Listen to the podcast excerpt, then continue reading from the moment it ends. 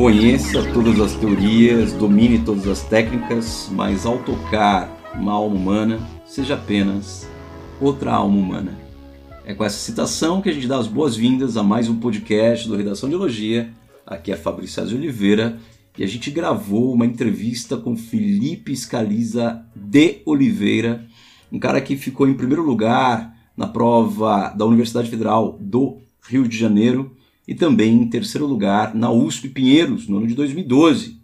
Felipe é um escritor de mão cheia, ele vai falar desse papel, primeira parte da entrevista, logo de cara ele vai falar do papel da escrita na formação determinante dele como estudante no cursinho, dando, ganhando repertório e um capital cultural, velocidade de raciocínio e depois dentro da faculdade sobre as reflexões e desafios intelectuais.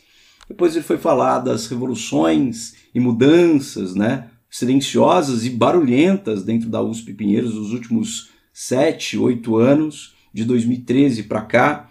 E aí vai falar de liberdade de expressão, assuntos pertinentes como a crise do clima, crise do capitalismo e a pandemia pós-pandemia, que seria uma pandemia de transtornos é, mentais. Essa conversa amistosa você vai poder acompanhar agora, a partir desse momento em que Felipe começa a falar do papel da escrita na vida dele, na vida de estudante. Vamos ouvir o Felipe. O que o Felipe tem a dizer? Vamos lá. Na minha, no meu período é, pré-vestibular, no meu período da graduação e no meu período agora como médico uhum. e como que a minha relação com a escrita ela é de certa forma determinante para a minha relação com esses espaços, com a minha atividade e, e como que isso influencia a minha opinião, influenciou a minha opinião política, meu posicionamento, meu modo de lidar com a, com a realidade. Tá? É, porque para mim né, Fabrício, você sabe bem disso. Sim, né? claro. a, a escrita, ela teve uma... Ela caminha junto com o meu processo de pensamento. Quando eu escrevo e quando eu escrevia para as redações, mesmo no vestibular, eu propunha, é, por meio da escrita, utilizá-la como um instrumento de formalização e de arquivamento de um pensamento, de um raciocínio sobre um determinado tema. Então, o desafio que se, que se propunha era o aprofundamento e a capacidade de fazer correlações e de trazer uma explicação, né, algum significado satisfatório, pelo menos é, que levasse a, a, alguma excitação, né, alguma intuição, algum Uhum. caminho é, a partir daquele tema. né. Isso era, era, o- é um princípio que eu carregava como parte da minha escrita no período pré-vestibular. Uhum. Enquanto eu estudava com você, treinava as minhas redações, eu trazia aqueles temas, né? Eu aproveitava o tempo que eu tinha para fazer aquela redação que eu me dava uma semana, né, para fazer a redação. Eu estudava o tema, né? Eu ia para diferentes fontes, eu aumentava o meu capital cultural. Eu me lembro que meu período de cursinho ele é, foi muito expansivo para mim, né, em termos de Uhum. cultura em ciências humanas, em literatura, porque eu realmente ia atrás, é, fazia uma ampla pesquisa e depois eu sintetizava isso. Isso me Uhum. ajudou muito na hora de fazer o vestibular depois, porque eu tinha um repertório grande, isso me dava velocidade de raciocínio, minha velocidade de resposta àquela te à temática que se propunha ali no, na hora do vestibular. E isso me ajudou muito a ter uma nota muito alta e me ajudou, a, obviamente, a entrar né, no vestibular, porque a redação ela é um diferencial e ela faz, ela é um dos fatores que seleciona, porque as notas costumam ser mais baixas e quem vai bem na redação, a nota ela é catapultada né, para a nota geral ali para o processo classificatório. É, para as universidades mais tradicionais, isso é, para o processo seletivo é importante, é, é pensado, né, em termos de quanto mais é, é, versátil, articulado e quanto mais profundo é um, um, um aluno, mais chances dele é, é, mostra que ele na verdade tem é, um espírito de alguém que pesquisa, alguém que tem uma certa autonomia no processo de saber e, portanto, ele é uma figura que tende a ser mais bem-vinda no ambiente universitário, né, no ambiente científico, pelo menos. Uhum. Né, isso no processo seletivo de quem pensa na prova. Agora, né, isso é um processo cheio de contradições. Sim. Por quê? Eu tenho esse caráter, tenho essa característica, isso me beneficiou, né, no, mesmo um processo que é robótico, um processo que é, é, é complicado, né, cheio de contradições, como o vestibular, que muitas vezes mede capital cultural, muitas vezes elitista, né, que dificulta até o acesso das pessoas por causa das questões sociais. É, mas beneficiou, me, me, essa minha característica me beneficiou para entrar. Uhum. Lá dentro, eu me deparei com uma realidade que é, não tanto pelos, pelos professores, eu acho, né, porque eu, a minha relação com os, muitos, não todos, né, mas uma, uma parte boa dos docentes é uma, uma, relação de reflexão, de desafio intelectual, em que você realmente, é, pelo menos na USP, né, tem essa, essa, essa tem, existe um incentivo de você ir além do pensamento, pensamento estabelecido e, e, e buscar, de, de, uma certa forma, ter um, um diálogo mais aprofundado com o, com o seu professor e iniciar um processo científico né? Isso é estimulado. É, ao mesmo tempo, né, por outro, em contrapartida, eu me deparei com uma cultura universitária no meio das fraternidades, no meio das associações como Atlética, em que havia um apelo à tradição, um apelo ao, à cultura de pertencimento, que era avessa ao processo de reflexão. Né? Então, havia uma cultura de violência, uma cultura de trote, uma cultura de hierarquização, uma falsa hierarquização, né? mais uma cultura mesmo de, de, de, de submissão, né? um pouco diferente de hierarquia. É, então havia uma cultura de submissão, de, de, retirada da reflexão, do pensamento crítico para um pertencimento às cegas de reprodução daquela cultura, de violência e de manutenção de um status quo, de uma de, um, de uma sensação de superioridade né, de, de, em relação a quem pertence a essas fraternidades.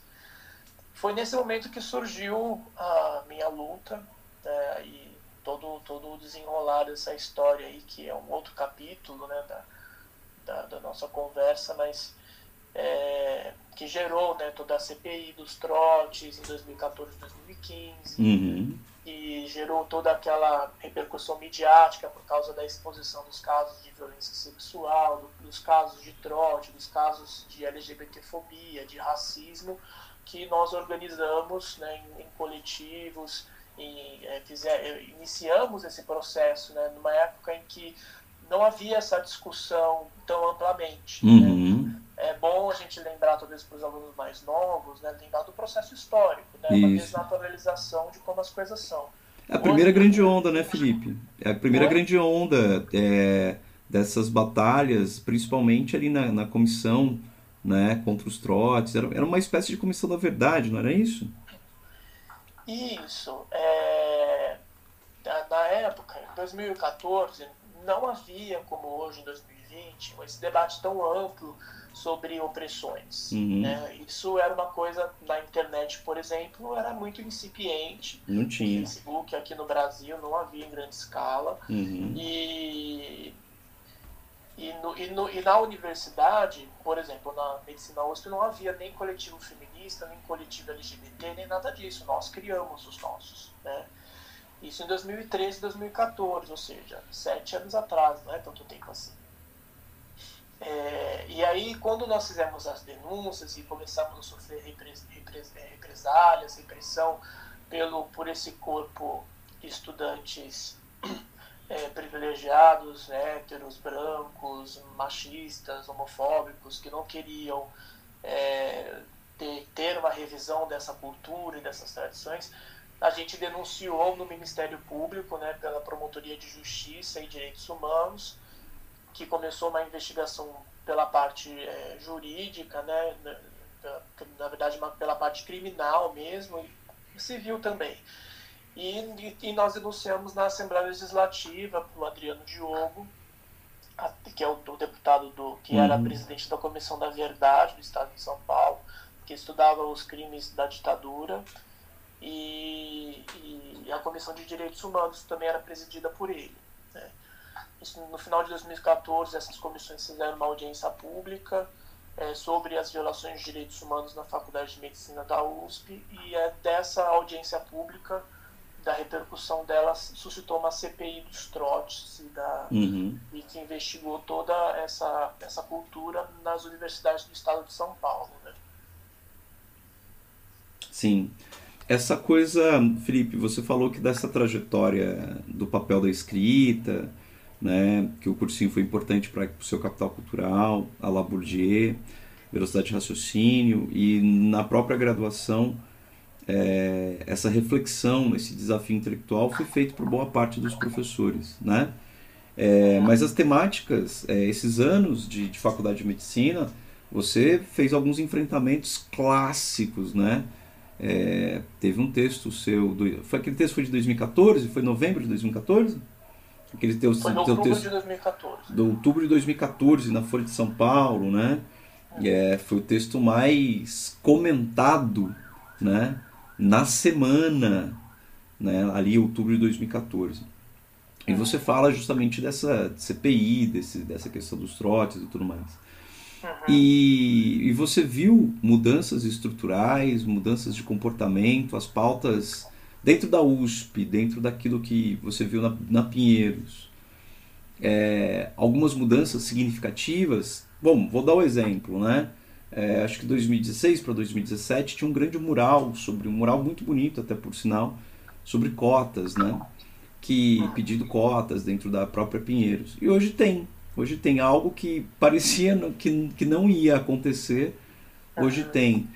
Mas isso foi uma fachada ou, ou há mudanças estruturais assim que você viu a olhos vistos ou uma revolução silenciosa que essas pautas chamadas pautas minoritárias, né? Quando a gente fala minoritárias, seguinte das minorias, não são aquelas, não, são, é que essas são minorias, de repente são maioria, maiorias contingenciais, uhum. porém minorias num, num, num, na, que recebem menos direitos, né? menos oportunidades. Uhum. Você viu alguma mudança? É, teve sim. É, acho que não foi uma revolução tão silenciosa assim, acho que foi bem barulhenta, porque eu acho que a CPI e, e as ações do Ministério Público e a, toda a questão midiática, ela teve sim, foi um marco de mudança importante para Pinheiros, sim. Uhum. Né? É, inclusive, eu até hoje recebo mensagens de pessoas, inclusive da época, né, que até hoje comentam comigo quanto que perceberam que a faculdade mudou, me agradecem pelo processo que foi estabelecido.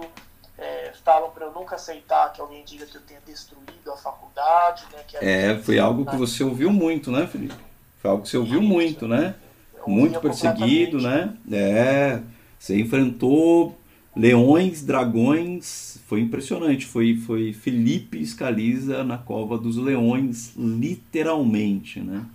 Muita é, coisa. É, para pegar o, a, parábola de Daniel, né? É. é mas então, ela. É, eu ouvia muito isso, mas as pessoas comentam que na verdade a faculdade melhorou muito. Né? Claro que não somente por causa da CPI e suas repercussões, teve outras ações é, paralelas que geraram essas mudanças que, que, que culminaram hoje no que a realidade hoje da faculdade é. Mas a CPI foi um marco importante para datar esse, o início dessas mudanças e também criou um contexto político em que isso tudo se tornou mais fácil depois. Por exemplo, uma das repercussões foi uma, um certo é, desgaste e até é, é, diminuição dos grupos conser, conservadores entre os alunos. Uma das, das repercussões disso é, é a partir de 2017 não ter mais eleições de chapas conservadoras no centro acadêmico.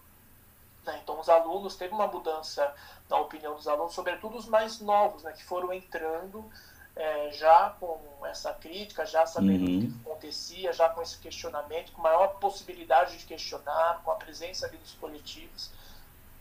que é, aos poucos foram trocando a, a representação, é, que, aquilo que eles consideravam representativo de sua opinião política. Né? Então, uhum. desde então, as, as, chapas que foram eleitas eram chapas progressistas, muito é, com é, o avesso do que eram as chapas é, uhum. que, das gestões do centro acadêmico no momento em que nós fizemos a CPI e que o, o centro acadêmico era um dos instrumentos de silenciamento, né? em que é, usavam o centro acadêmico para é, silenciar as vítimas de violações de direitos humanos, para deslegitimar os seus questionamentos, suas denúncias, inclusive. Né? Nós tínhamos uma realidade em que uma vítima de violência sexual ela é, encontrava se encontrava com o agressor durante a faculdade e o centro acadêmico não ajudava a vítima a fazer uma denúncia, uma denúncia. à diretoria da faculdade, por exemplo não, não, não concedia ajuda jurídica, advogados, é, não, não dava instruções, não, não fazia nada. Ele desamparava com a alegação de que o centro acadêmico representava todos os alunos, então não poderia tomar parte da vítima, né, porque ele também representava o agressor. Nós tínhamos essa realidade, né? E isso mudou, né? Hoje a gente tem uma representação política no centro acadêmico progressista. Uhum. Parece, parece simples, né? Parece pequeno isso, mas não é tá? para a realidade dos grupos minoritários, isso é muito importante no contexto acadêmico, no contexto dos estudantes. É, em outro, outras mudanças importantes. Foi criada oficialmente pela diretoria da faculdade, após a CPI, uma comissão de direitos humanos permanente, que tem reuniões mensais para discutir as pautas de direitos humanos, fazer promoções de políticas, é, que é, uma, é, uma, é um, grupo aberto, de ampla participação, com representação de todas as entidades da faculdade, então isso gera uma, uma dinâmica permanente.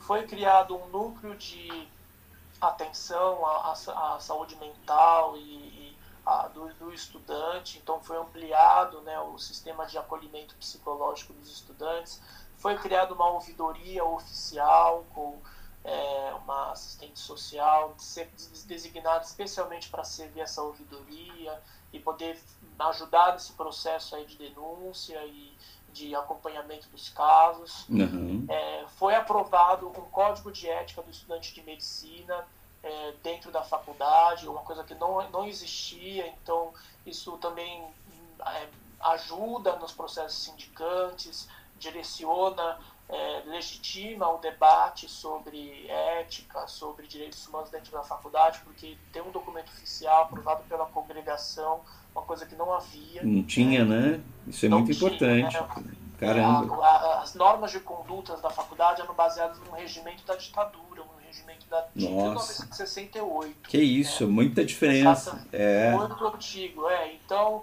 o que tinha lá, o que, que era penalizável, né? É, invadir a reitoria, mas estupro não tinha, que não, não havia. Então isso foi mudado né, por meio desse código de ética, que também garantiu alguns direitos aos estudantes, direito à organização, um código de ética bem progressista, bem legal, que foi aprovado. É, e mudou a cultura, né? O, o show uhum. medicina foi proibido e seguiu proibido, até hoje é proibido dentro da faculdade, não pode divulgar, não pode apresentar lá dentro. E isso foi uma escolha do próprio show medicina, porque o que foi é, imposto é que eles poderiam se apresentar desde que eles seguissem algumas, algum, alguns critérios, alguns critérios de razoabilidade, que era não poder excluir mulheres, não poder ser homofóbico, não poder ser racista, né? É, e eles se recusaram a, a, a, respeitar essas regras, falaram que não iriam é, se submeter a isso, então resolveram é, fazer suas atividades fora da faculdade. Uhum. Né?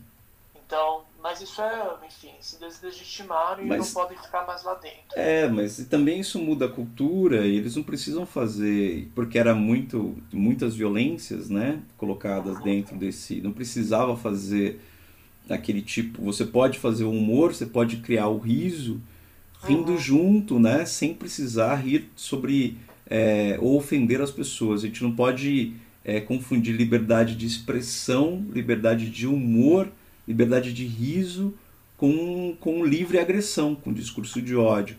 Eu acho que os direitos humanos, a própria Constituição Federal Brasileira, ela trata isso, né?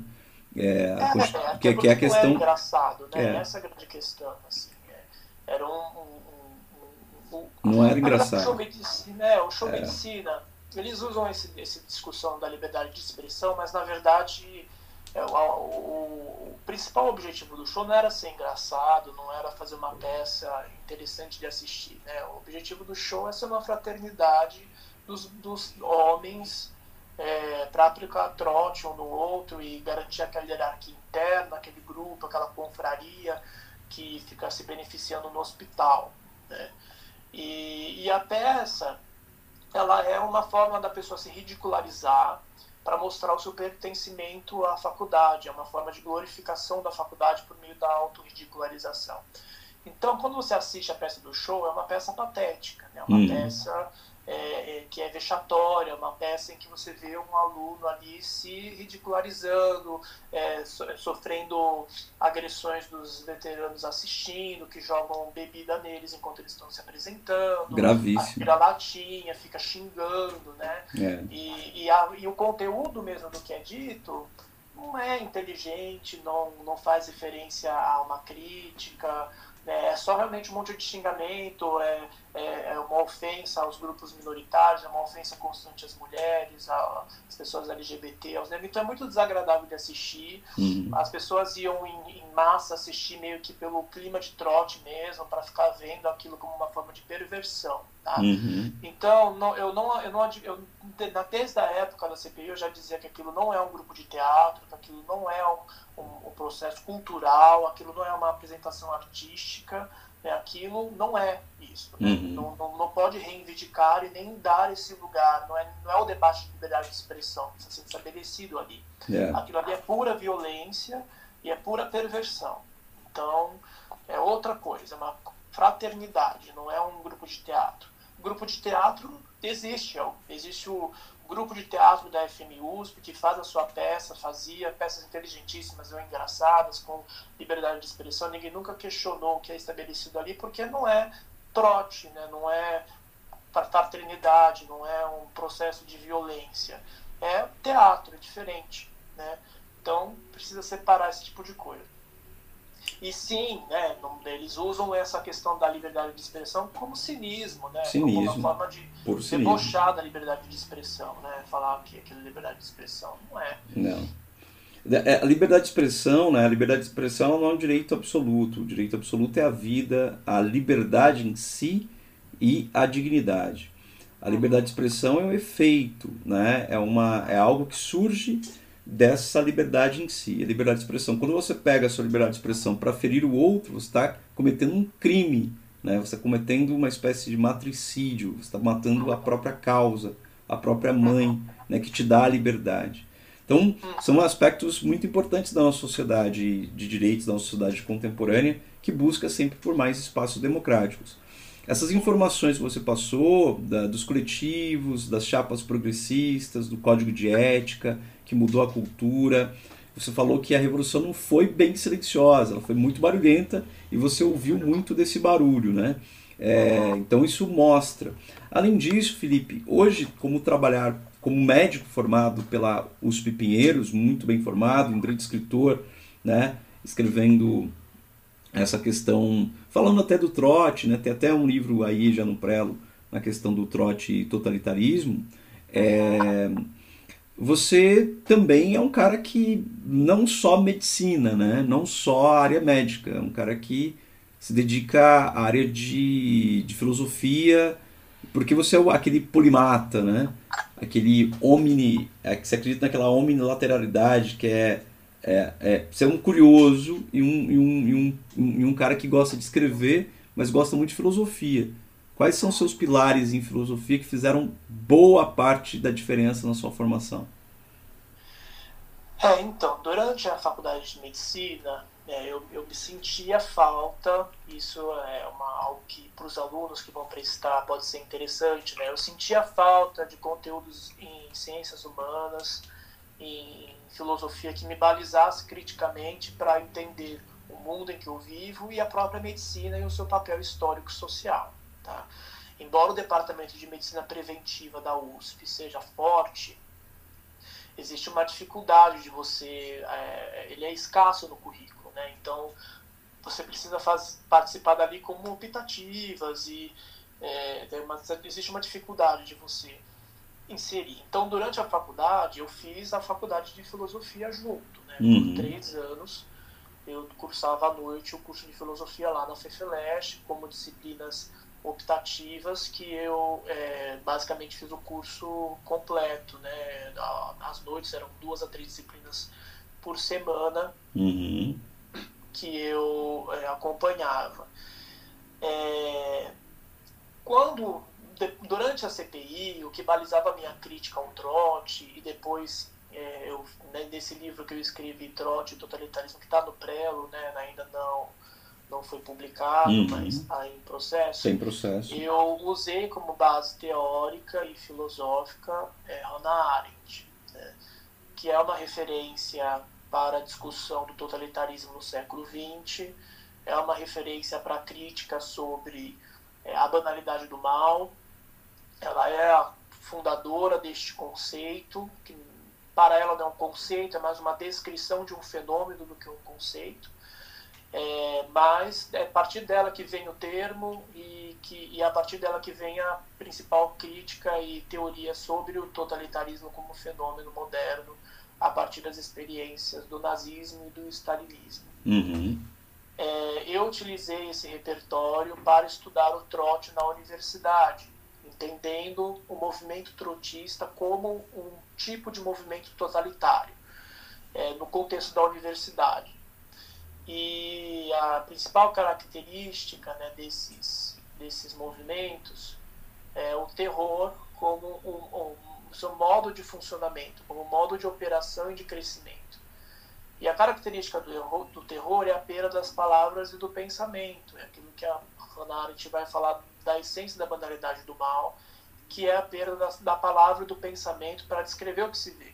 Uhum. E ela vai traduzir esse, esse, esse fenômeno a partir da, da, da observação dela dos, dos, nazistas, na figura de, de Eichmann, no, no, no tribunal, né, no seu julgamento é, em Jerusalém, em 1963, é, falando que ele era um homem que não pensava no que ele fazia. Ela via ali nele uma pessoa supérflua, uma pessoa que é, é, seguia ordens, um burocrata, alguém que não refletia é, especificamente sobre o que ele estava fazendo. Uhum. E ela, é, na verdade, o, o que chamava a atenção dela é que não havia em Eichmann a figura de um, de um, de um calculista, de um homem que pensava, calculava o mal que estava fazendo, que tinha uma intenção de maldade. Uhum. Era alguém que reproduzia o que estava o que estava acontecendo, né? Sistema, exato, era o sistema, ele era um funcionário, ele se dedicava o máximo que podia para fazer aquele trabalho dele bem, mas ele não era o, o, o, o pensador, né, o autor de um, do, do processo de genocídio eh, dos, dos judeus pelo nazismo e e estava ali porque estava. É, né? ele falava sempre, repetindo sempre, né? No próprio julgamento dele, repetia: eu cumpria ordens, né? Se não fizesse, outro ia fazer no meu lugar. E é. essa, ele se eximiu dessa capacidade humana, como a Hannah Arendt vai dizer, né? Essa capacidade de, de refletir, de questionar, de, de consciência, de, de raciocínio mesmo sobre as coisas. E era um burocrata. É, o Eichmann é um exemplo clássico do burocrata zeloso, né? O apertador, o simples apertador de parafuso que não questiona. Isso é um e essa relação com o trote, essa relação que você fala, é, o terror e o medo como um afeto político central dentro do, do trote, tem uma relação muito forte mesmo com o totalitarismo e esse conceito tão poderoso, tão potente da Hannah Arendt sobre o que é a banalidade do mal. Bem interessante, hein? Bem interessante esse escrito. Sim, é, quando eu observava a realidade na universidade, eu encontrava ali muito reflexo, né, muita, é, muita adequabilidade da, da teoria, do arcabouço teórico da Hannah Arendt para explicar o que eu estava vendo. Né? Então, a partir desse desafio teórico, eu escrevi o livro Subtrote Totalitarismo, demonstrando ali, tanto historicamente, né, uma certa origem similar do trote ali com, com os movimentos da Segunda Guerra, é, quanto às características estruturais semelhantes, né? vendo ali a experiência que se faz com as vítimas do trote, né, de desumanização absoluta, de, despo, de despossessão das suas características individuais, da sua individualidade, com a mesma experiência que se fazia nos campos de concentração com as vítimas, né, que eram ali estabelecidas. É muito similar quando a gente vê a descrição de uma com a outra, inclusive o tom jocoso com a qual essa violência é estabelecida, era muito parecida com a maneira como os oficiais tratavam as vítimas dos campos de concentração. Parecia Nossa. tudo um grande trote, é. né? Claro que com a diferença de que nos campos de concentração dos, dos movimentos da guerra culminavam no extermínio físico, enquanto que no trote o, a, o efeito é o, a criação de um pertencimento mas o sujeito depois que passa por isso é outro. Né? Uhum. Né? É um sujeito já ali engajado e um, um sujeito que é, se torna obediente de forma absoluta e passa a reproduzir aquilo da mesma maneira como Eichmann, né? Ou alguém que está fazendo o que todo mundo faz, que não pensa sobre o que faz e que se exime da responsabilidade do que está fazendo, do que tá fazendo. parece que está seguindo ordens. É, tá, tá cumprindo, está reproduzindo aquilo que é o status quo, né? Que é aquilo é a que tradição, a né? tradição, né? Tradição, é. Tradicionalismo assim que fica é uma coisa meio é, é muito antirreflexiva, muito anti-autonomia, mais autômato, né? E uhum. mais mecânico do que qualquer outra coisa. É, essas coisas da, su, da, da, sua escrita dentro do vestibular, da escrita dentro da faculdade, é, a, a, gente acabou. Então, Hannah Arendt é um pilar fundamental, né? Então você encontrou Hannah Arendt como um pilar fundamental dentro da que se fazia junto com a faculdade de medicina, a faculdade de, de filosofia. Agora uhum. mestrado em medicina e educação, é isso? isso Saúde e educação? Eu terminei a faculdade, eu logo entrei no mestrado, fui convidado para fazer o mestrado em educação e saúde com o Milton de Arruda Martins e a Patrícia Tempsky, né, que são o Milton é professor titular de clínica médica da faculdade e a Patrícia ela é esposa do Milton e ela é a coordenadora do Centro de Estudos em Desenvolvimento e Educação Médica. Uhum. A minha pesquisa é sobre a saúde mental dos estudantes de medicina LGBT. Eu comparo, Interessantíssimo. Isso, a saúde mental dos estudantes de medicina LGBT.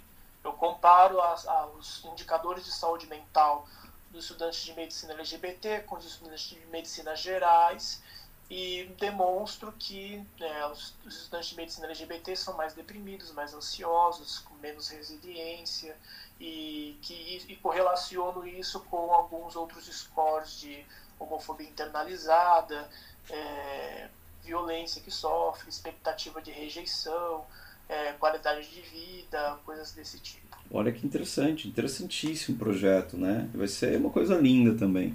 É de se fazer uma pesquisa necessária. Então, dentro dessa, desse núcleo de pesquisa em clínica médica, educação médica, projeto saúde mental do estudante de medicina LGBT é, parece ser um caminho assim necessário, mais que necessário para a gente dar visibilidade e também dar cuidado, né? Felipe, a gente está atravessando uma pandemia no ano de 2020 e, uhum. essa coisa é, da pandemia trouxe à tona o, é, a importância, o protagonismo da ciência uhum. e principalmente da medicina, principalmente de uma área, de, uma, de um pensamento sobre medicina que é a questão sanitária, uhum. né? Então, usar máscara cabe a cientistas e pessoas ligadas à área da saúde. A Organização Mundial da Saúde está aí para isso. Máscara, distanciamento social, achatamento da curva, todos esses termos e expressões foram utilizados nesse ano de 2020. É, você acha que vai ter uma, uma das preocupações é com a, a pandemia pós-pandemia? Muitos apontam que a pandemia pós-pandemia pandemia seja uma pandemia de transtornos mentais, não é? um aumento assintoso e, e, e de, de depressões, ansiedades, crises de ansiedade, transtornos, né? É, é, é, é, insônias, isso tudo já a gente já vê, e principalmente tem uma pesquisa importante é, que foi veiculada, veiculada pela BBC News, falando que os grupos mais afetados são os mais os, os idosos e as crianças, né? as crianças que não podem circular nem brincar e os idosos têm que ficar em casa porque é um grupo, primeiro grupo de risco em relação a, ao vírus, do novo coronavírus aí. É, dentro da faculdade e dentro da própria medicina, você vê alguma mudança de perspectiva, como que mudança de, de, de, de olhares? Porque uns dizem que a gente vai ter só, é, não só essa pandemia, mas outras pandemias, né? É, ligadas a outros vírus que estão aí por vir. Né? É só o começo de uma leva de, de, de pandemias. Mas essa pandemia da saúde mental é, é, é, uma das mais, é a mais preocupante, não? É, assim, a, a pandemia, ela é o, hoje o, a pauta central da humanidade é, globalmente ela se relaciona com a, a outra pauta global principal, que é a, o aquecimento global uhum. e a uhum. crise do capitalismo. Uhum. Né? São os dois temas aí que é, se relacionam e a pandemia é a experiência concreta da, da, da crise do capitalismo global e das mudanças climáticas, das mudanças ambientais, da relação com o, do homem com o meio ambiente. Uhum. É, isso é, traz é, repercussões, porque eu acho que a partir dessa pandemia, o debate sobre esses temas mudou. Né?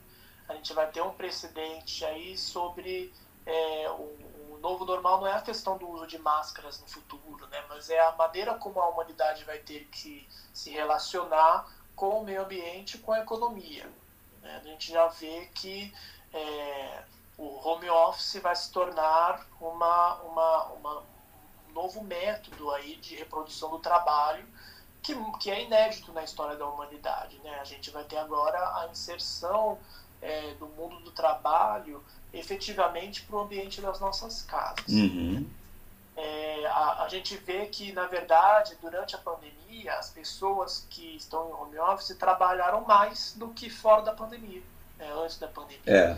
Esse é um dos dados. Então, existe número também de burnout. De burnout. Sim, tem uma síndrome de burnout aumentando, é um sim. Absurdo, né? é. estranho né, a gente pensar, porra, as pessoas estão com burnout na pandemia. É, porque, porque a sala virou academia, o quarto virou escritório, e você não sai da sua casa, né? Então a rotina é, fica dentro. está sempre disponível. Né? Disponível. Né? Aquela questão da, da, das horas de trabalho, a questão clássica das leis trabalhistas conquistadas no século XIX e XX para regular o trabalho como algo que se separa da sua intimidade, né?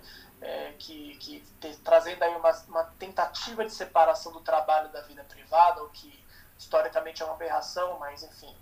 É, isso muda nesse momento de uma maneira que o trabalho ele volta para o ambiente da intimidade e as leis trabalhistas hoje elas não existem mais. Né? Uhum. A gente hoje vive um processo generalizado de é, uberização, pejotização e de relativização dos, dos, dos modos de trabalho que uhum. tendem, obviamente, no contexto é, de reprodução do capital, a aumentar o processo de exploração. Então as pessoas estão mais cansadas, as pessoas estão trabalhando mais e elas estão tentando compensar isso com essas questões do tipo, ah, vou gastar menos tempo com transporte, vou gastar menos dinheiro com isso, eu estou ganhando menos, mas eu estou gastando menos com o custo do trabalho e a empresa está lucrando menos, mas ela está gastando menos com os seus trabalhadores. Então estamos ajustando aí o, o capitalismo mais uma vez a uma nova tendência aí de de crise.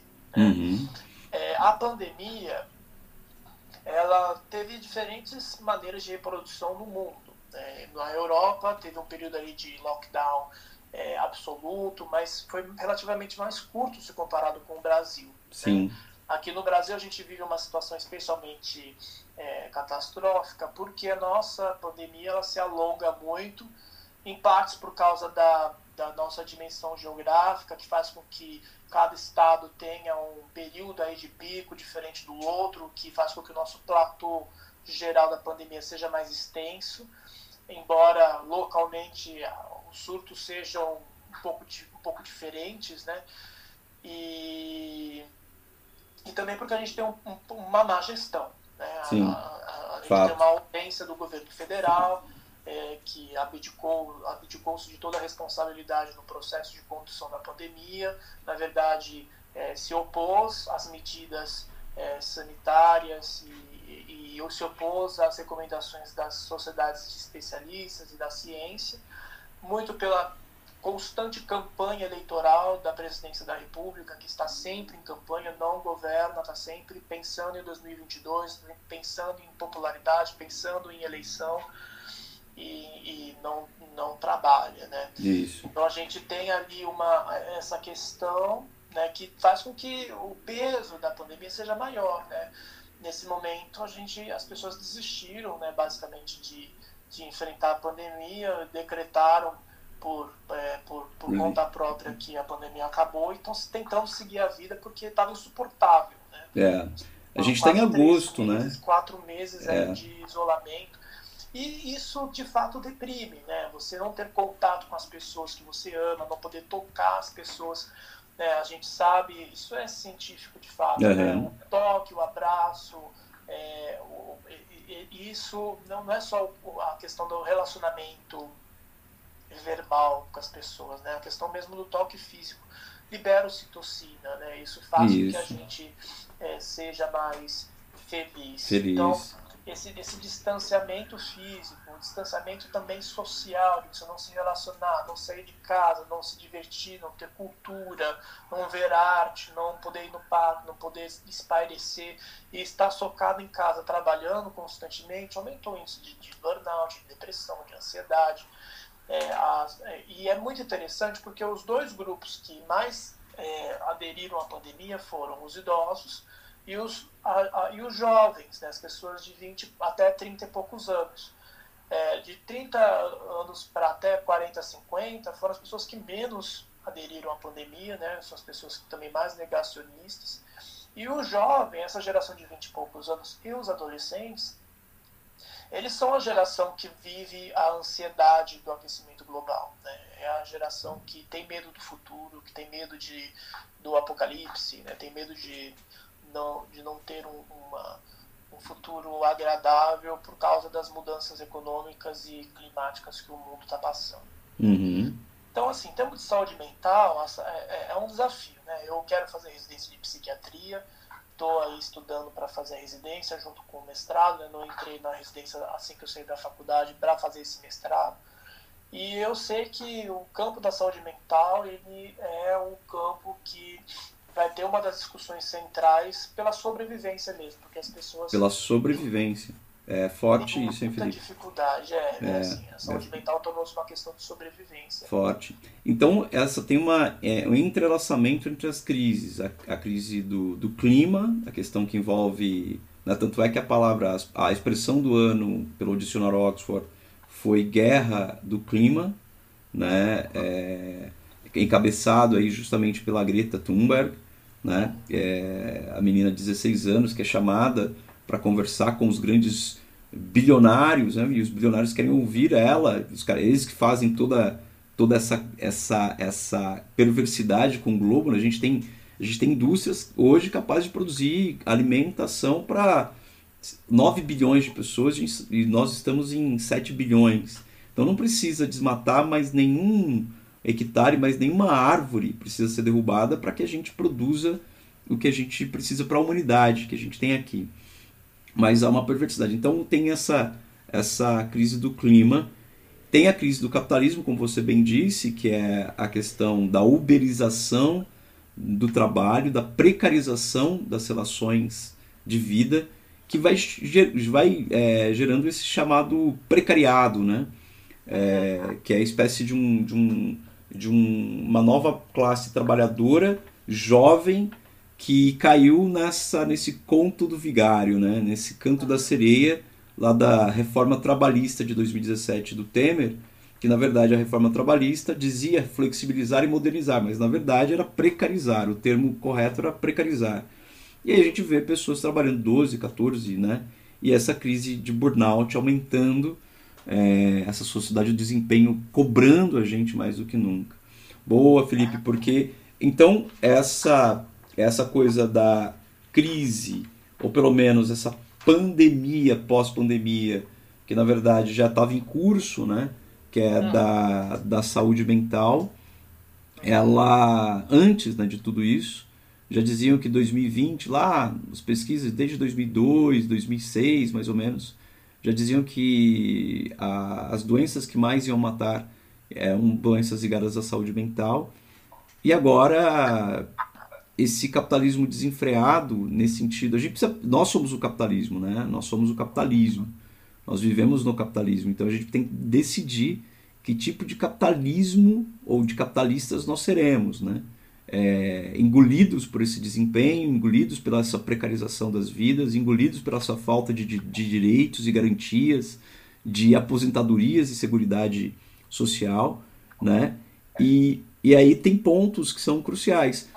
Esses caminhos que a faculdade de medicina, é, tudo isso, essa, essa sua formação híbrida, ampla, é, a faculdade de medicina te deu. Pinheiros é uma ótima escola, né? a mais é, é, desejada pela, por maioria dos estudantes. Essas discussões todas têm dentro da, da própria faculdade de medicina e ou não você foi buscar lá na faculdade, lá na FEFELESH, na USP?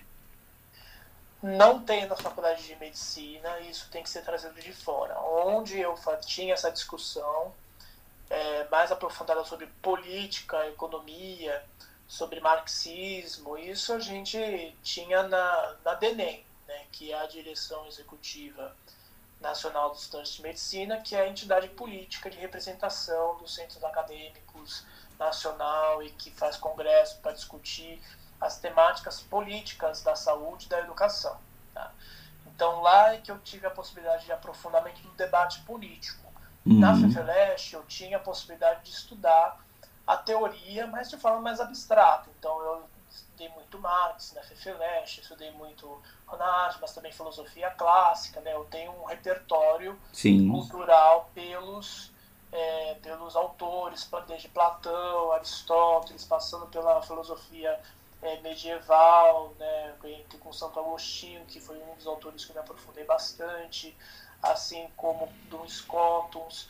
É, passei para filosofia moderna com Kant, com Hegel, Rousseau, é, Nietzsche, passei para filosofia moderna, é, pós-moderna a partir de Heidegger, Rousseau, é, Hannah Arendt, Foucault, enfim. E, e, a gente tem ali o repertório, o capital cultural, né? a, a, a gente tem ali a, o repertório é, de erudição para poder ter uma discussão aprofundada e poder entender, até do, tanto da perspectiva histórica quanto da, da perspectiva da história do pensamento, né, que é outra história, é, entender o que está acontecendo e então propor uma prática política. Mas eu sempre é, precisei ter a discussão prática, é, e aí usando o termo kantiano, para discutir a razão prática da realidade a partir dos movimentos políticos nos órgãos democráticos de representação. Então a DENEM foi muito importante para a minha formação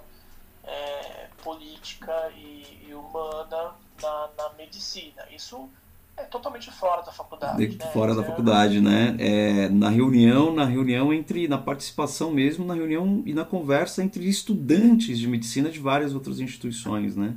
É, isso, isso é, é aquela, é aquela coisa que é na, na, aquilo que alguns chamam de militância, no, do engajamento é, para entender a própria né, esse movimento, esses movimentos de poder, movimentos de política dentro das instituições que são que a medicina é uma instituição cheia de, de, de poder, status e, e, e ciência. Né? A gente está vendo aí que a ciência é um, é um pilar importante da nossa contemporaneidade. Cada vez mais a gente está dependendo de uma vacina para nos salvar aí nesse 2020 pra, e seguirmos adiante.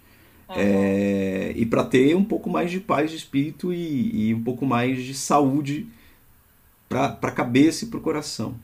É, Felipe... isso é muito importante porque é, isso muda a minha postura na, no fazer medicina. Né? No, na minha prática médica hoje como médico, trabalhando como hospitalista, trabalhando também em ambulatório, é, com os pacientes, tanto do setor privado quanto do SUS. Porque é, o, é, que nós vimos durante a pandemia é uma vergonha para a categoria médica, é, uma, uma parte significativa de médicos tomando atitudes anticientíficas né, para tratamento dos seus pacientes com coronavírus. É, muitos se posicionando de forma totalmente inadequada publicamente é, com relação ao desenrolar da pandemia e como lidar com ela. Tá? E isso é, é, é uma questão importante para a educação médica, isso é uma questão importante para quem quer prestar medicina, porque cria-se um conflito, né? não eram somente os médicos, mas as instituições, os convênios, né? É, os, os hospitais, eles criam protocolos que não são baseados em, em, em, evidências científicas robustas, em parte porque esses coordenadores de hospital, diretores de hospital, não são cientistas, não entendem método científico, não entendem o processo científico é, e é, começam a criar protocolos é, baseados em informações muitas vezes precipitadas, sensacionalistas, muitas vezes pensando no clientelismo, né, em agradar os pacientes. Então, a questão da hidroxicloroquina, ela entrou como uma questão central para essa discussão sobre ciência, porque muitos hospitais tinham como protocolo prescrever cloroquina sem evidência nenhuma, mesmo depois que saíram as evidências robustas de que não funciona, de que a medicação foi abandonada pelos, pelos estudos porque não eram promissoras mais, né, em trabalhos aí randomizados, em trabalhos com é, ensaios clínicos com, com, né, bem controlados, né, mais robustos, que não mostraram benefício da medicação, deveriam ser abandonados, mas por causa da política, por causa do clientelismo, por causa da, do medo de né, dar apenas de pirona para um paciente com coronavírus, eles colocavam em protocolo cloroquina e outras medicações sem evidência nenhuma, como vermectina, zinco. Né, e os médicos prescrevendo, né, e muitos se submetendo apenas seguindo ordens, né, mais uma vez aí a questão da ausência de reflexão e de posicionamento, né, de capacidade uhum. de dizer não para uma instituição e dizer não, não vou fazer e ter, peitar e dizer então eu saio daqui, se, né, se você quer me obrigar, eu vou procurar emprego em outro lugar, não falta vaga para médico trabalhar. Sim. E, e, mesmo assim ficava lá, né, pra, no conforto ali da do, do emprego e fazendo medicina errada, né? prescrevendo ali medicação que não funciona para os pacientes é, só para dizer que está fazendo alguma coisa. Placebo total. E é, as instituições né, também forçando os médicos, assediando. E teve uma reportagem aí que saiu é, sobre alguns hospitais no Espírito Santo, outros no Nordeste, alguns aqui em São Paulo também, é, que estava demitindo médico que não prescrevia cloroquina, assim, um absurdo. Né? Isso, isso mostra uma deficiência no processo de formação médica.